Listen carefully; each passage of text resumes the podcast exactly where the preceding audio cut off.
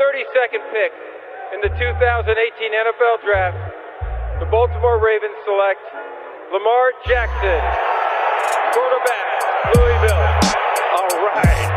Hey! Creativity. Number two, Derek Jeter. I love me some Steph Curry. Steph Curry is the greatest shooter in the history of basketball. Curry drive, scoop layup. Oh, beauty from Steph Curry. If I play basket, I could play with LeBron without a problem. And if they need help, I'll help them. Moore told us, and now we have an altercation. Alex Ovechkin pounding away on Andrei Svechnikov, who's down. That one right there made you the greatest player of all time.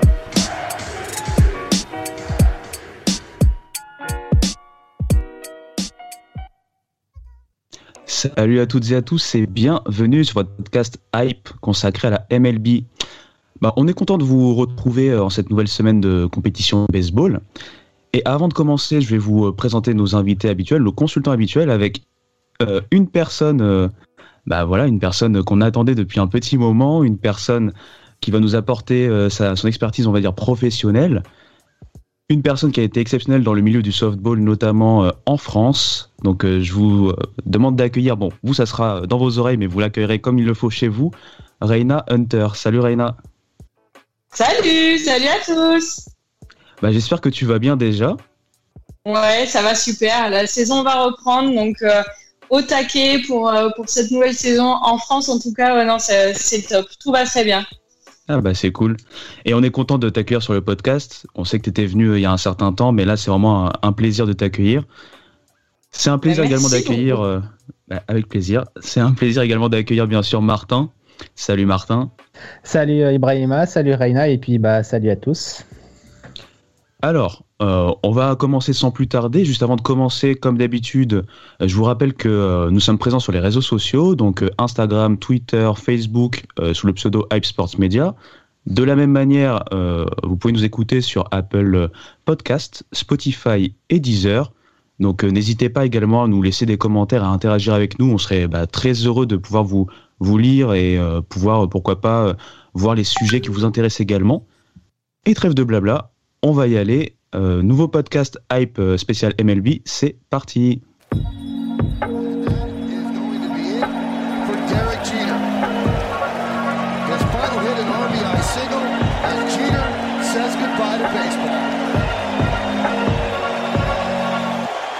Alors, euh, première news dont on va parler, c'est une news un peu polémique. On a vu encore les dégâts que, que, que, que provoquent en fait euh, ces fameuses unwritten rules avec euh, le petit clash entre Tony La Russa, le manager des White Sox, et l'un de ses joueurs, Yermin Mercedes. Alors, je remets le contexte. Euh, Il y a un score assez, assez favorable aux White Sox. Il y a un compte aussi assez favorable au frappeur, euh, qui est Yermin Mercedes, donc euh, 3-0.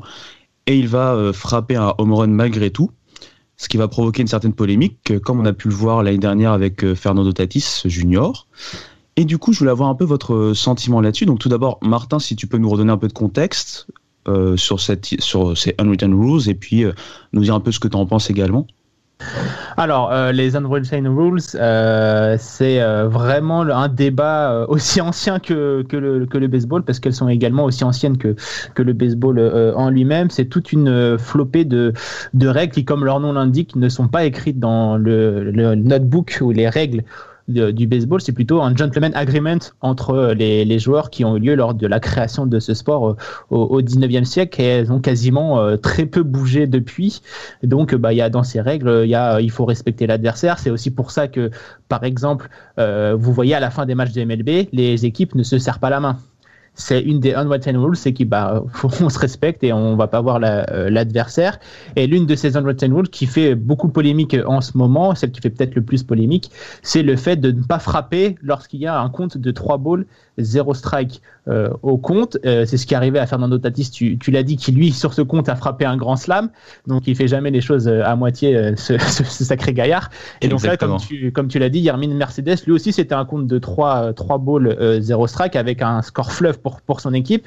Et donc là, il y, a eu encore une polémique qui est donc arrivée puisqu'il a frappé un, un, mais ce qui est particulier là, c'est que c'est son propre entraîneur, c'est pas l'entraîneur de l'équipe adverse qui lui est tombé dessus, c'est son propre entraîneur qui lui est tombé dessus en compte de presse à, la fin de la, de la, rencontre. On le sait, Tony Laroussa, c'est un entraîneur old school, il va sur ses 80 années, donc vraiment un vieux de la vieille. Et c'est ce que c'était les, les, nombreuses questions qui ont été posées au début de saison, c'est de savoir comment un entraîneur aussi expérimenté, pour rester poli avec avec lui, va-t-il réussir à se fondre dans le moule de son équipe très très jeune avec des, des joueurs quasi rookies ou, ou sophomores pour pour la majorité? Et donc, bah voilà, on a eu eu l'explication que ça se passe pas hyper bien et que bah ça a créé beaucoup de tension dans dans, dans le vestiaire. Et d'ailleurs, ça se ça se ressent sur le terrain depuis, puisque bah, les White Sox viennent de se faire sweeper par les par les Yankees. Donc, euh, on, on, sent que cette tension euh, est en train de se répercuter sur le sur sur le terrain. Mais pour revenir au, sujet, euh, c'est quand même assez triste moi personnellement, surtout quand on voit le contexte du joueur qui a, qui frappé ce home donc Yermin Mercedes, on le rappelle, c'est un rookie de 28 ans. Donc c'est quelqu'un qui a galéré pendant très très longtemps dans, dans, les ligues mineures. Et donc là, il joue le meilleur baseball de, on va dire, de, de toute sa vie, de toute sa carrière. Donc euh, il est logique qu'il en profite, qu'il montre ce qu'il vaut pour essayer d'aller chercher euh, un, gros contrat à la hauteur de, de son niveau. Et donc c'est pour ça que moi je trouve c'est un peu dommage de, de, lui, de lui tomber dessus son propre entraîneur. On peut ne pas être d'accord avec le, le fait qu'il ait frappé un home mais tu le fais à l'intérieur du, du vestiaire. Mais c'est vrai, vrai que c'est là où ça le, le bas blesse et on voit la, la, la entre la jeunesse et, euh, la, vieille garde de, la MLB. Euh, donc, euh, donc voilà, évidemment, malheureusement peut-être, les Twins se sont vengés juste après avec une balle lancée sur Yarmin Mercedes. On aurait préféré que Tony La Rossa vienne à la rescousse de, de son joueur et en privé à lui dire ne le fais pas sous, sous mes ordres, quoi. C'est vrai. Et d'ailleurs, il Mercedes qui, euh, qui lui a répondu justement un peu comme tu le dis, c'est qu'il joue le meilleur baseball de sa vie. C'est ce qui lui a permis justement d'intégrer enfin les majeurs après euh, des années entre guillemets de galère. Donc on comprend aussi sa, position de, il est obligé de donner le meilleur de lui-même à chaque pitch en fait, hein, tout simplement. Bah oui, parce qu'il sait qu'une carrière de MLB, ça, ça peut s'arrêter du jour au lendemain. Une forme étincelante comme la sienne peut s'arrêter du, du, jour au lendemain. Donc c'est bien normal qu'il qu'il en profite. Et je pense que Reina est, est, est, la mieux placée pour, pour savoir que quand on joue le meilleur baseball de de, de, sa carrière, on a envie, on a envie d'en profiter, quoi. Exactement. Justement, bah, Reina, je voulais te, te demander, poser cette question. Déjà, est-ce que dans le softball en, en France, est-ce qu'on a ce genre de règles non écrites, ce genre de gentleman agreement euh, qui va dire bon bah par exemple quand il y a un score assez fleuve par exemple ou qu'il y a un compte assez élevé bon bah on ne frappe pas euh, on ne tente pas la frappe et le home run par exemple est-ce qu'il y a ce genre de règles de ce côté-là également? Et surtout euh, oui oui D'accord. Et surtout, qu'est-ce que, toi, qu'est-ce que tu en penses en tant que, en tant que joueuse? Alors oui, euh, il y a ça, peu importe les catégories, peu importe la compétition, et euh, c'est quelque chose qui, euh, qui sont, comme vous le dites, hein, c'est les règles non décrites qui nous permettent normalement de, de, de, jouer quand il y a des gros scores comme ça, sans, sans, enfoncer l'autre. Maintenant, je pense que c'est aussi un état d'esprit, une façon de, de, coacher, une façon de manager, une façon de jouer. Ne faut pas oublier que quand on est à la frappe, on est là pour frapper. Euh, que euh, trois balles, euh, si le lanceur revient avec une balle qui est notre lancée et qui nous permet de nous exprimer, exprimer notre potentiel. et voilà, je, voilà, moi je suis je suis pas forcément euh, pour euh, en tant que joueuse et en tant qu'entraîneur euh, pour ces règles non écrites qui qui datent d'un siècle dernier, voire d'avant ça même. Je comprends qu'il y en ait. Maintenant, je pense que euh, voilà, faut revenir à l'essence du jeu. Quand on est à la frappe, on est là pour frapper. Euh, et euh, un match de baseball n'est jamais terminé tant que l'arbitre n'a pas dit, euh, n'a pas annoncé le game over. Donc c'est pas parce que euh, c'est il y a un score fleuve pour une équipe qu'on est devant qu'il faut se relâcher et que pour moi tout toute balle frappée, tout point est bon à prendre. Donc voilà, c'est assez pas, voilà, suis pas euh, fermée à ça. La seule, le seul moment où euh, moi, je, à titre personnel, en tant que joueuse, à trois balles, je ne frappe pas. Euh, c'est quand je sais que la lanceuse en face est vraiment en difficulté et que du coup, elle, enfin voilà, je ne vais pas forcément bien frapper parce qu'elle c'est difficile, elle vient pas dans la zone. Et que le fait que j'arrive en première base va servir à l'équipe. Donc voilà, c'est toujours une question de balance de la situation. À titre perso, je pense que voilà, on est là pour frapper. Si la lanceuse elle vient et qu'elle vient au milieu, bah faut faut, la défoncer quoi. faut frapper. On est là pour ça. C'est très bien dit. et, du coup, euh, par rapport à ce sujet-là, bah, je voulais euh, euh, donner la main en fait à The Strikeout, puisque The Strikeout a sorti un podcast dessus. Hein. je vous invite donc les auditeurs à aller l'écouter, un podcast de qualité. Le jeu risqué du baseball, c'est son titre. Et je voudrais qu'on passe à la news suivante, parce qu'il y en a encore deux. La première, en fait, ça va être un joueur du, de l'université. Donc peut-être ça va pas forcément vous parler. Donc je vais, je vais vous la donner. Vous allez me dire ce que vous en pensez ensuite. Le joueur s'appelle Tyler Bossetti. Euh, il joue en fait dans le Nevada, hein, c'est l'université de Nevada. Il a en fait euh, battu un record, c'est le nombre de matchs consécutifs avec un home run. Euh, en université, c'était 8 matchs avant lui. Il est passé à 9 matchs, mais il a également du coup battu le record en fait de la MLB puisque on avait plusieurs joueurs qui avaient réussi 8 matchs consécutifs avec un home run minimum. Donc j'en cite 2-3. Il y avait Ken Griffey Jr., il y avait Don Mattingly, et euh, le troisième, je l'ai plus, pour ça j'ai dit 2-3. Euh, c'est Daylong, pardon. Donc, du coup, déjà, euh, je ne sais pas si vous, en aviez entendu parler de cette news et qu'est-ce qu'elle vous évoque? Bah, eh, c'est vrai que le baseball universitaire, c'est vraiment un monde, un monde à part.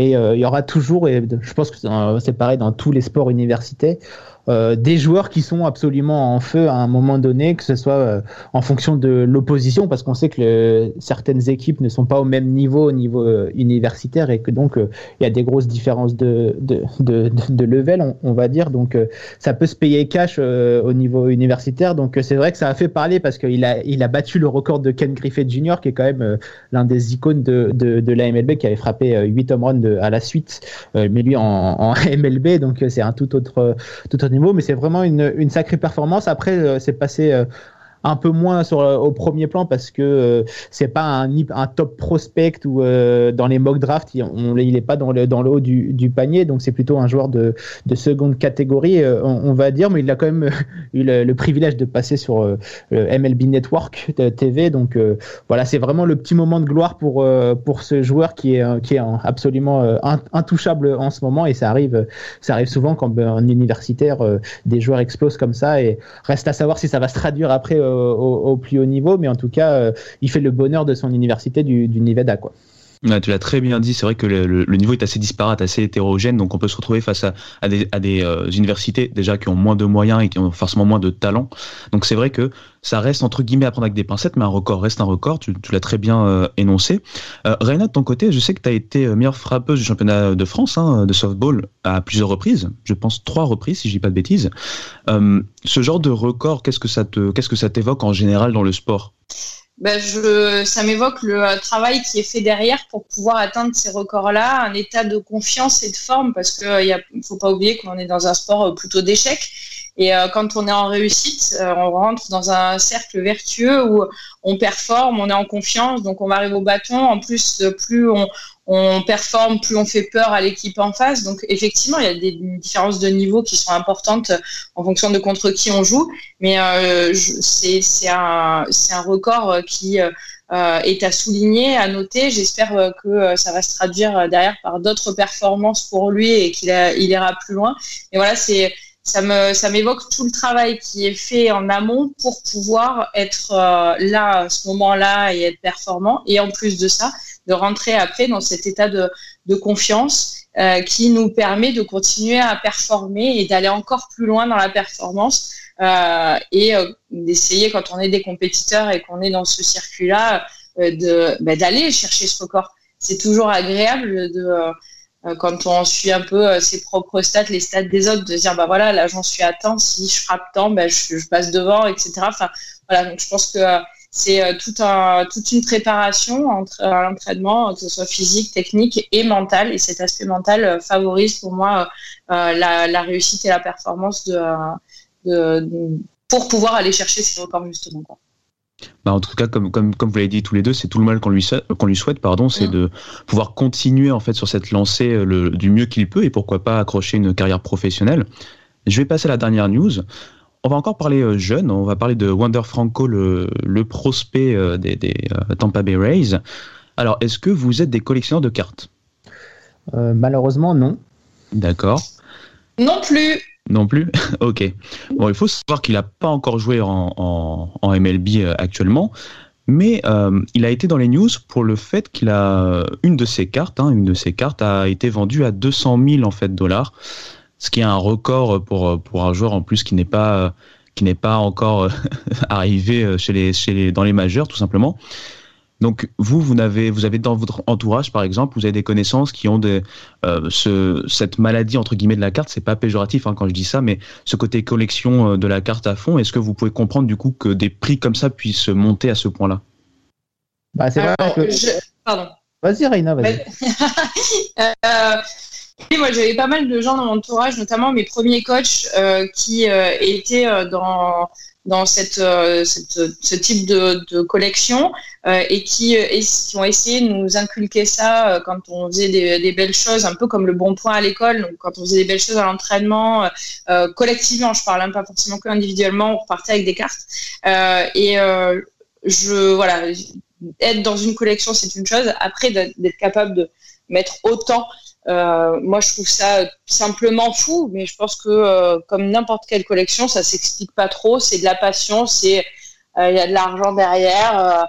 voilà, tant que ça fait plaisir aux uns aux autres, j'ai envie de dire qui continue à se faire plaisir. Moi, à titre personnel, je trouve ça complètement fou qu'on puisse mettre autant dans, dans une carte. Mais voilà, je trouve, ça reste une collection comme une autre, quoi on espère pour l'acheteur que Wander Franco euh, aura une belle carrière en, MLB. Sinon, l'investissement risque euh, d'être un peu à perte. Mais au moins, il s'est fait plaisir sur, euh, ce coup-là. Wander Franco est un des, prospects les plus hype depuis, pas mal de temps. Donc, c'est normal que son prix, entre guillemets, explose.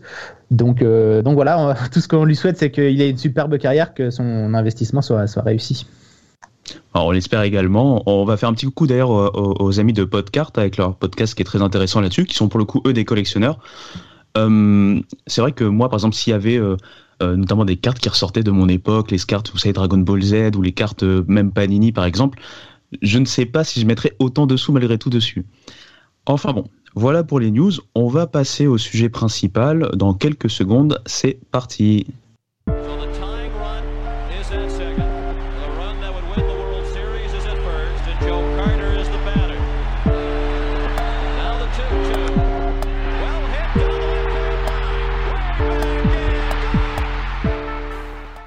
Alors, donc je voulais parler cette fois-ci, euh, euh, faire un podcast un peu spécial jeune. Bon, quand je dis jeune, c'est pas forcément les plus jeunes, hein, ça peut être euh, les rookies en général, puisqu'on a parlé notamment d'Irving Mercedes.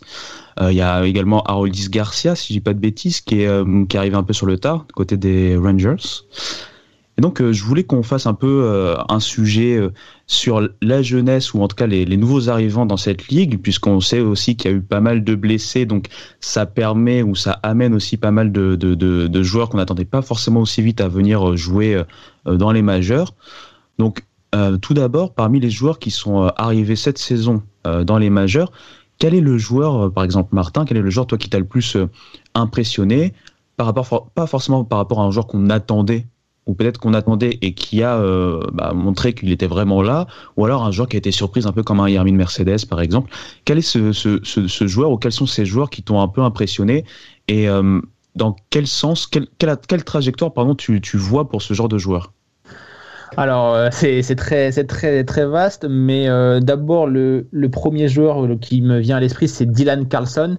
Euh, des Saint-Louis Cardinals, non pas parce que je l'ai sélectionné comme mon euh, rookie de, de l'année dans, dans, mes previews, mais c'est parce qu'il répond aux attentes euh, qui sont placées, qui ont été placées en lui. Donc c'est vraiment un, un batteur qui, qui, fait tout pour, pour les Cardinals. Il frappe en, en, constance, il frappe des home runs, il, il produit des points. Donc vraiment l'atout à, à, tout faire justement de cette équipe des Cardinals. Il a la particularité également de pouvoir jouer aux trois postes du champ extérieur. Donc ça peut dépanner, ça peut dépanner en, en défense.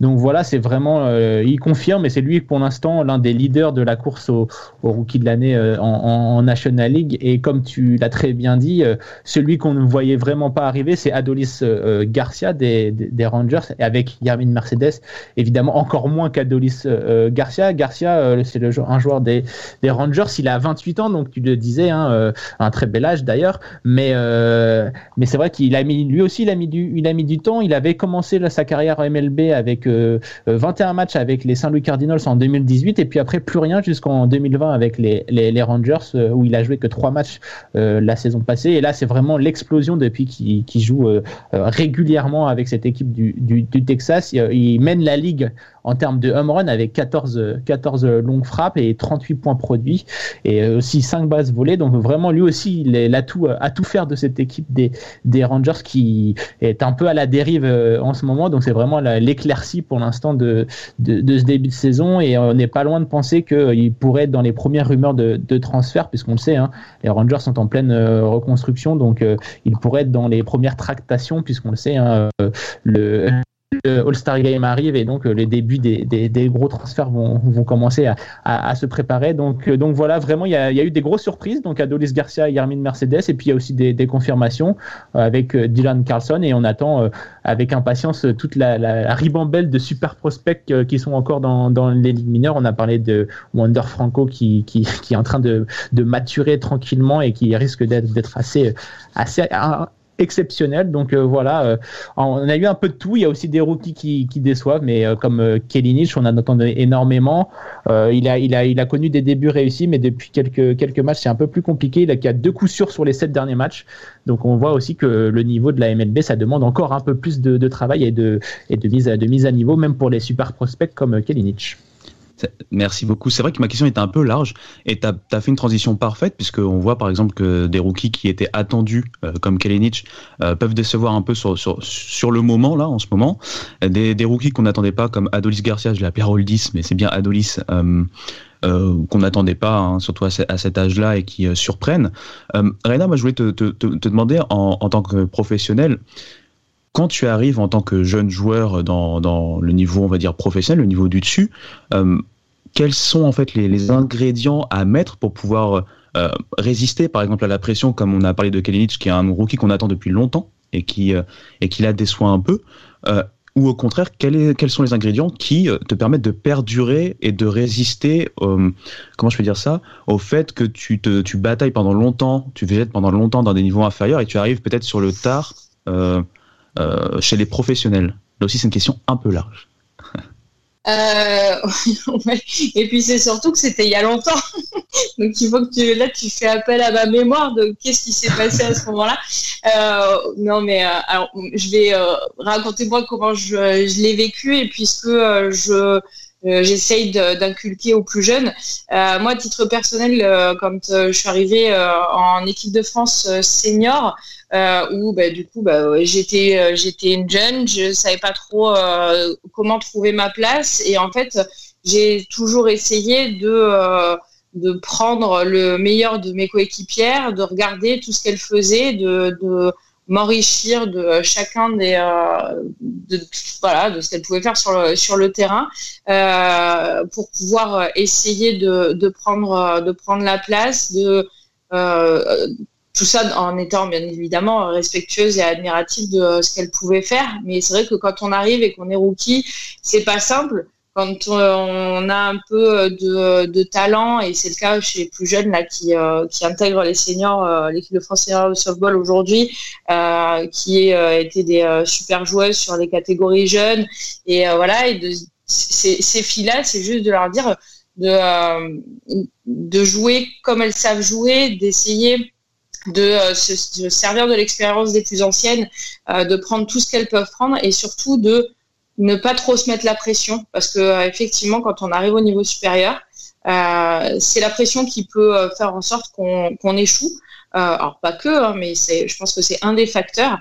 Et après, c'est travailler justement sur à quel moment elles ont la pression, pour quelles raisons il y a cette pression, pourquoi, pourquoi elles se mettent la pression, alors que si elles sont là, et je pense que c'est une fois de plus, on en revient à l'aspect mental de la chose. Si elles sont là, c'est qu'on a confiance en elles. Donc c'est mettre, faire en sorte que la pression tombe en leur faisant comprendre que que ben voilà on, a on a besoin d'elles que elles doivent avoir confiance en elles, comme nous, on a confiance en, elles, que ce soit nous en tant que coéquipière ou nous en tant que coach. C'est que si on les met là, c'est qu'on estime qu'elles ont leur place.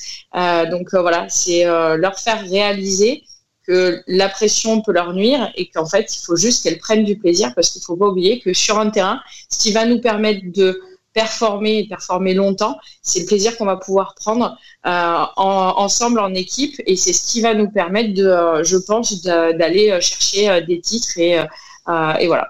Donc le, c'est avoir de la confiance, donner de la confiance et et se servir des expériences de des, des, expériences des plus plus anciennes, on va dire ça comme ça. Ok. Et sachant, c'est très, bah, j'aime bien ce que tu as dit, puisqu'en plus, tu avais euh, aussi dit un peu plus tôt dans le podcast qu'il faut pas oublier que c'est un sport d'échec. Donc, l'aspect mm. mental est d'autant plus important, j'imagine, en sachant que on va pas tout le temps euh, contacter la balle, forcément. Donc, euh, c'est très intéressant ce que, ce que tu as dit.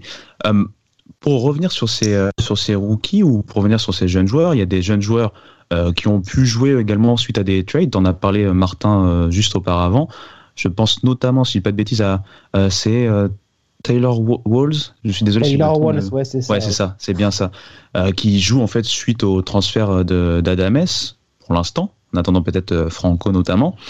J'avais une autre question notamment pour toi, Martin, quels sont les joueurs qui sont dans les, dans, dans les, dans les farm systems actuellement, hein, dans, dans, les pipelines actuellement, que tu vois arriver, euh, c'est un peu un prono hein, que je te demande, c'est pas grave si euh, ça se réalise pas après, mais que tu verrais bien euh, dès cette fin de saison, pourquoi pas intégrer un peu le groupe pro parmi ceux dont ceux qu'on attend. Bah écoute, dans on va dire dans les starting blocks et dans, les ligues mineures et qui sont sur le point d'être appelés, il y a quelques joueurs hein, qui, qui, peuvent répondre à, à, ta question. Il y a notamment Alec Manoa des Toronto Blue Jays. Il évolue dans, dans l'ombre du super prospect Nate Pearson du farm system des, des, Canadiens. Mais Manoa, il est encore meilleur pour l'instant cette saison dans, dans les ligues mineures. C'est simple, il a joué euh, trois matchs, il en a remporté 3, 0,50 diarrhée, 27 strikeouts pour seulement 3 buts sur balle euh, en 18 manches lancées donc euh, en triple A. Donc on sait que Toronto a quelques soucis dans, dans, dans sa rotation, donc il pourrait faire ses débuts. Donc voilà, c'est mon petit, ma petite pépite que je gardais sous le coude pour ma Fantasy League. Donc je, je vous la livre en, sur, sur, les lives. Donc euh, voilà, et puis ensuite, bah, il il y a plein de joueurs, notamment du côté de, nos amis des Angels. On le sait, hein, c'est très très compliqué pour eux euh, euh, en ce moment. Il y a toujours Joe Adel, donc qui est un top prospect et qui a eu du mal à confirmer en, en 2020, mais qui est en ligue mineure, ça se passe plutôt pas mal pour lui. Il y a également Taylor Ward qui est, venu, qui est en ce moment qui évolue du côté des Angels dans l'équipe première, qui a un peu de mal, mais qui était aussi un, prospect. Donc voilà, il y a quelques joueurs comme ça qui sont sur le, point d'arriver. Et on attend évidemment euh, les super prospects comme Adley Rutschman, donc le, receveur des bâtiments Orioles, qui évolue pour l'instant euh, au niveau double A, mais euh, qui devrait pas tarder à arriver. On pense au call-up de septembre ou la saison prochaine. Il y a également Spencer Carson des Tigers, mais lui c'est un peu plus un peu plus tard, c'est minimum de fin 2022. Lui est vraiment un très très gros frappeur, un peu à la Miguel Cabrera, et puis surtout du côté de, de, du lanceur, on attend Mackenzie Gore hein, des, des, des, Padres. Lui, il évolue du, au niveau de la triple A et il devrait euh, euh, sans vraisemblablement euh, commencer sa carrière cette, cette saison. Donc voilà, on a de la chance en ce moment. Il y a pas mal de super prospects qui, qui sont dans, dans, les starting blocks et qui devraient pas tarder à arriver. Euh, on risque d'assister à une nouvelle euh, cure de jouvence, sachant qu'on en a déjà eu une pas mal avec euh, Acuna Junior, Fernando Tatis, etc. Donc on est dans une période assez faste pour les, les jeunes et je pense que ça serait une, un, bon, un bon sujet de débat, voir si il n'y a pas trop de justement les jeunes s'ils sont pas trop. on a vu qu'il y avait pas mal de blessures en ce moment en MLB et il y a vraiment beaucoup de débats pour savoir si bah, justement les jeunes n'étaient pas trop euh, avancer rapidement. Ils n'avaient pas vraiment le temps de, de se build physiquement, comme ils disent, euh, comme ils disent là-bas, et de s'adapter au baseball de MLB, parce que pour beaucoup, c'est encore des, des, adolescents, donc euh, ils ont entre 20 et 23 ans, donc évidemment, se prendre des balles, essayer de taper des balles à plus de, de 100 miles à l'heure, et c'est pas, c'est pas donné à, c'est pas donné à tout le monde, surtout qu'on sait que le, le, swing de baseball, c'est pas un geste ultra naturel pour, pour le corps, donc il y aura beaucoup de questions, mais, mais oh, soyons, soyons petits et réjouissons-nous d'avoir tous ces magnifiques talents arrivés d'ici peu. Bah, je vous remercie tous les deux sur cette partie-là. On va passer sur une dernière partie. et cette partie-là, on va dire que c'est une partie où je suis un peu plus euh, entre guillemets sachant, puisqu'on va parler un peu plus euh, des plus jeunes encore, euh, lycéens qu'on attend pour la prochaine draft ou universitaires qu'on attend pour la prochaine draft. On va faire ça dans quelques secondes. C'est parti. 1951 October the 3rd was my most exciting day when the Bobby Thompson hit the historic home run heard around the world. Alors, on va donc parler de, des joueurs qu'on attend à la draft qui arrive euh, incessamment sous peu. C'est du 11 juillet au 13 juillet, si je dis pas de bêtises. On va parler donc de lycéens et d'universitaires, j'allais dire de collégiens, mais parce que vous savez que collège ici c'est université. Avant tout, je voudrais poser une question à Rena sur sur la partie euh, jeune. Toi, tu as découvert le, baseball à quel âge et à quel moment tu es entré de en tant qu'espoir, euh, grand espoir du, baseball ou du softball en fait féminin? Alors, euh, moi, j'ai commencé, j'étais au collège, donc je devais avoir 12 euh, ou 13 ans, quelque chose comme ça. C'est mes profs de PS qui, au lieu de nous faire faire du basket, du hand, et euh, voilà, on avait un trimestre de, de sport de batte, baseball, softball confondu. Et assez rapidement, en fait, j'ai rejoint le club de la Grande Motte, mon premier club, et j'ai participé peut-être euh, un, an après euh, aux Interligues et à mes premières sélections pour l'équipe de France moins de 18. Euh, donc voilà, ça, a été un petit peu le, parcours, mon parcours en tout cas, et cette découverte, découverte de l'activité. Et c'est allé, c'est finalement allé très vite. Mais je pense que c'était aussi lié à mon parcours personnel. Avant, je faisais du tennis. Donc finalement, frapper une balle, qu'elle soit petite euh, ou jaune ou grosse et jaune, c'était un peu pareil en fait. C'était euh, euh, voilà donc. Et donc, c'est comme ça que je suis arrivée au ouais. Pardon, excuse-moi. Si je te posais cette question, c'était pour savoir également, est-ce qu'il y avait une certaine hype qui, qui est, même à ce niveau-là, hein, je veux dire, hein, est-ce qu'il y avait une certaine hype à ton arrivée? Est-ce qu'on t'étais quelqu'un qu'on attendait? Hum, Non, non, non, non. Euh, je pense pas du tout. En tout cas, j'en ai absolument pas conscience parce que euh, j'ai vraiment, euh, je pense, explosé en, en, termes de performance et de carrière tardivement. Donc, j'étais une, une jeune, on va dire, dans la moyenne, statistiquement parlant, etc. Et en fait, plus j'ai avancé dans le temps, plus j'ai appris et plus j'ai entraîné aussi, plus euh, j'ai été performante. Donc, euh, j'étais pas attendue quand je suis arrivée. Euh, c'est plus, tardivement que j'ai vraiment performé et que du coup, on connaît un peu mon nom dans le milieu en France. D'accord, en toute modestie. Je pense qu'on connaît bien même ton nom. Euh, dans, dans, dans, le milieu du softball euh, euh, français. Et, et, pourquoi je posais toutes ces questions C'est parce que justement ce sujet-là, ça, ça, parle beaucoup de la hype, notamment aux États-Unis, comme vous le savez. dès le lycée, les, les, joueurs sont scoutés, sont vraiment bah, notés et sont donc mis un peu sur un piédestal assez jeune, hein, même très très jeune. Et il y a une certaine hype qui en découle et cette hype va les conduire jusqu'au niveau de la draft. Donc là, je vais vous euh, donner, euh, faire un peu de name dropping et ensuite je vais euh, donner la main un peu à Martin, savoir ce qu'il en pense. je vais vous parler de, par exemple, de, lycéens comme Jordan Lawler, Marcelo Mayer, Brady House, qui sont en plus des joueurs qui ont, si vous voulez, des postes similaires. Souvent, ils sont shortstop.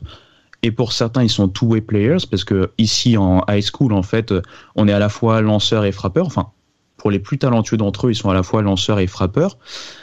Et donc ces joueurs-là, ces jeunes-là, voient leur nom arriver très tôt dans la draft et voient pourquoi pas tout un chemin qui s'ouvre à eux, que ce soit aller directement après le lycée euh, dans le système, en fait dans le farm system d'une équipe et donc dans les mineurs et compagnie, ou alors aller dans les meilleures facs euh, du pays et pouvoir euh, bah, faire de la compétition contre les meilleures universités du pays.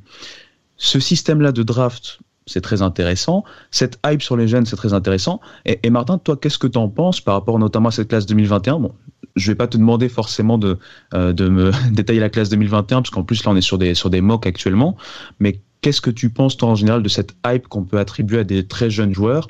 Et euh, Et comment tu juges un peu ce qui arrive sur les, les deux trois top joueurs de la draft 2021 bah écoute, déjà nous on a de la chance entre guillemets par rapport euh, au basket ou, au foot américain où c'est encore plus exacerbé euh, cette hype sur les, les, prospects parce que évidemment euh, dans ces sports-là il n'y a pas de ligue mineure, c'est qu'une fois qu'ils sont ils sont draftés ils arrivent directement dans l'équipe majeure et donc sont directement mis sur le devant de la scène donc dès le lycée ou l'université ils sont ils sont scoutés d'autant plus près et on peut on peut dire que ça leur sert de ligue mineure un peu ce, ce, ce niveau-là.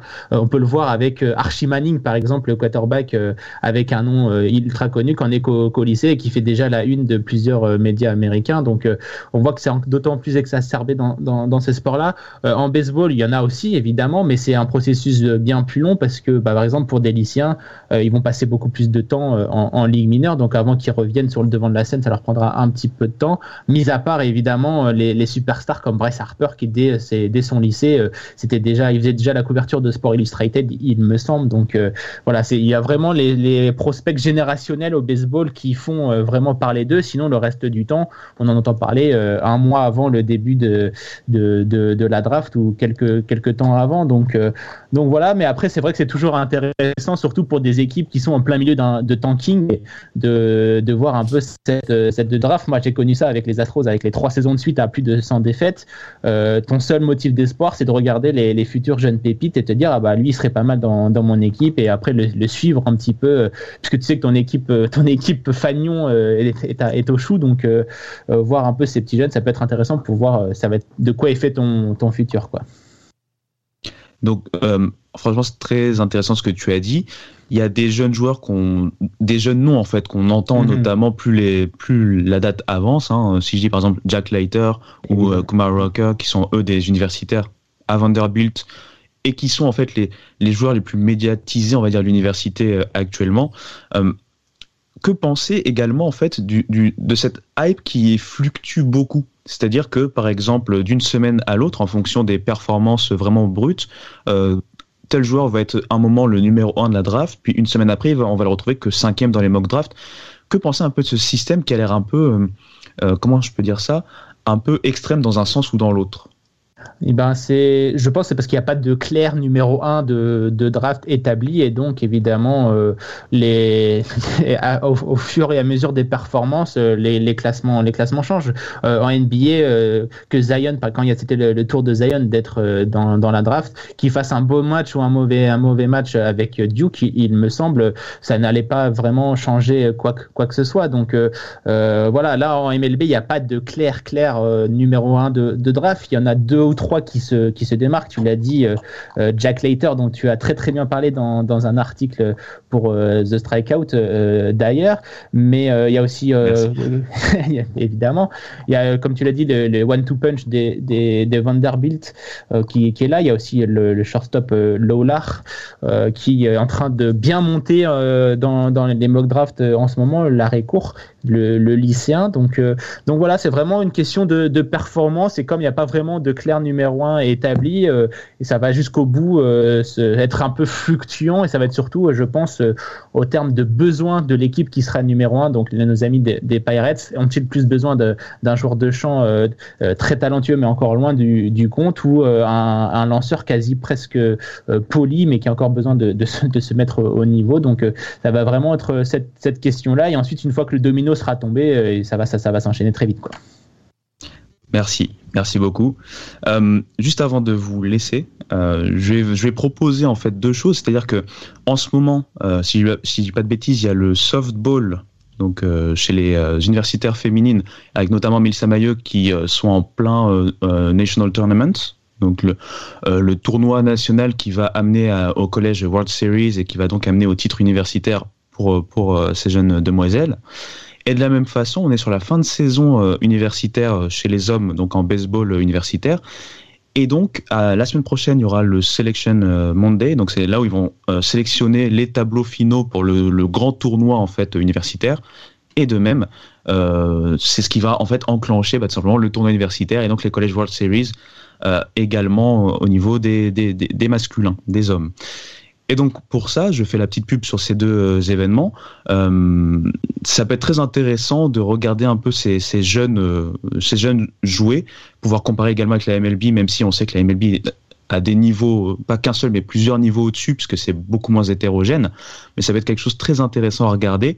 Je sais pas si vous, ça vous, euh, ça vous hype particulièrement, euh, Reina ou, Martin, mais ça, peut être des choses très très intéressantes à regarder, et notamment pour faire un petit coucou également donc à Melissa Maillot côté euh, côté softball. Euh, je ne sais pas si vous avez un dernier mot sur les jeunes en général, que ce soit toi, Reina, sur les, les jeunes, par exemple les jeunes qui arrivent en ce moment, que tu vois dans le softball arriver en ce moment, ou comme je viens de parler de Melissa Maillot, euh, qu'on attend au plus haut niveau, ou toi, Martin, de ton côté, si tu as un mot sur les, les jeunes, un dernier mot sur les jeunes dont on vient de parler bah écoute, je, je, vais y aller et puis je vais comme ça, Arena va pouvoir euh, nous parler des jeunes euh, françaises peut-être qui, qui sont sur, euh, qui vont bientôt arriver. Euh, moi, je vais juste terminer par parler de mon petit chouchou de, de la draft qui arrive. Donc c'est Jackson Jobé, le, le, le, lanceur. C'est vraiment peut-être celui qui est le, le plus mature à, à, à, son âge. Il lance déjà à, à presque 100 miles par hour. Donc on en parle un peu moins que les deux superstars de, de Vanderbilt, mais pour moi c'est celui qui est quasiment le, le plus près. Donc il va falloir le, le le, suivre de près durant cette draft. Il est en train de pas mal monter. Donc, euh, donc voilà, je vous donne encore une fois mes, petits, mes, petits, mes petites pépites. Et donc, euh, notre ami Jobé de Héritage Hall. On, en reparlera, on en reparlera tous les deux. Je suis très content que tu parles de ce nom-là parce que c'est vrai que c'est un, très grand euh, prospect. Il est vu un peu plus bas à cause de certaines choses. Peut-être qu'il a, peut-être que son commit est fort avec les universitaires, mais bref, on en reparlera beaucoup plus en profondeur bientôt. Et, et de ton côté, donc euh, voilà, je voulais te lancer un peu sur les, les jeunes joueurs, joueuses pardon, à, à suivre euh, dans le softball. Bah, euh, effectivement, il y, y, a, y a Mélissa que, que, pas mal de gens connaissent par son parcours à, à travers le baseball. Il y a aussi Kiman hein, Rogron qui, qui est aux États-Unis. Là, il va y avoir euh, Lena Selam, Yasmine Derbal et Emma Patry qui vont partir euh, dès cet été euh, en université, enfin en junior collège. Donc euh, voilà, il y a, y a, quelques jeunes qui sont en train de monter, qu'il va falloir suivre, qui vont être, je pense, qui étaient des piliers sur les équipes jeunes, moins de 18 il y a, il y a trois ans. Euh, qui sont euh, là aujourd'hui euh, sur le collectif senior qui va partir au championnat d'Europe. Donc voilà, je pense qu'on est sur des, des jeunes qu'il faut suivre. Et il y en a plein d'autres qui arrivent ça pousse, ça monte, ça continue d'avancer euh, et ça prouve que euh, les entraîneurs dans les clubs font euh, un gros gros boulot et je pense que ça il faut pas l'oublier. En France, on a un sport amateur, on compte chacun les uns sur les autres, les bénévoles un peu partout.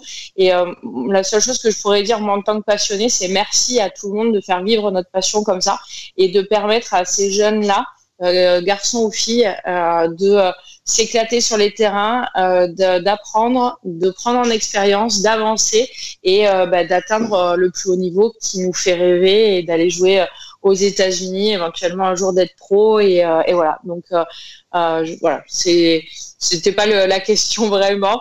Euh, non, mais, c'est parfait. Elle, c'est une spécialiste des podcasts. Hein, elle finit en beauté avec euh, ce super, superbe message. Euh, on ne dira jamais assez, les formateurs, hein, c'est hyper important et on, bah on, leur remerciera jamais assez. Surtout, comme l'a dit Reina, c'est pour beaucoup des, des, bénévoles et ils font du super travail, euh, que ce soit la fédération ou dans la majorité des clubs. Le baseball et le softball est en train de bien, bien prendre en, en France. Il y a de plus en plus de, de joueurs talentueux, comme l'a dit Reina. Donc, vraiment, on, on les remerciera jamais assez de se donner à fond pour permettre euh, à ces talents d'éclore euh, au plus haut niveau. Quoi. Ouais, merci vraiment à eux. Merci à Reina. J'allais dire que limite, j'ai pas besoin de faire une conclusion parce que ça, c'était une conclusion parfaite en fait. Euh, c'est vrai qu'il faut vraiment penser à eux, les remercier et en même temps profiter également de, ce genre de plateforme pour inviter les, les, parents notamment de, de faire découvrir en fait le baseball à leurs enfants pour que eux aussi puissent découvrir ce sport, le baseball ou le softball hein, en France, qu'on puisse le développer euh, encore plus hein, qu'il n'est à l'heure actuelle. Et, les joueurs comme Elissa Mailleux ou, autres dont tu as parlé, Reina, sont des ambassadeurs quelque part ou vont devenir également des ambassadeurs. Donc, je suis vraiment très content que tu en aies parlé. Et en général, je suis très content que vous soyez venus tous les deux sur ce podcast. Euh, je vais euh, conclure sur ces jolis mots. Je vais rappeler d'abord à tous les auditeurs que bien sûr nous sommes disponibles et donc euh, vous pouvez nous écouter sur Apple Podcast, Deezer et Spotify. Donc euh, abonnez-vous également sur les réseaux sociaux, hein, donc Instagram, Twitter, Facebook, Hype Sports Media. Réagissez, interagissez avec nous, on se fera un plaisir de vous répondre. Et sur ces bons mots, je vous dis tout simplement à bientôt. Ciao.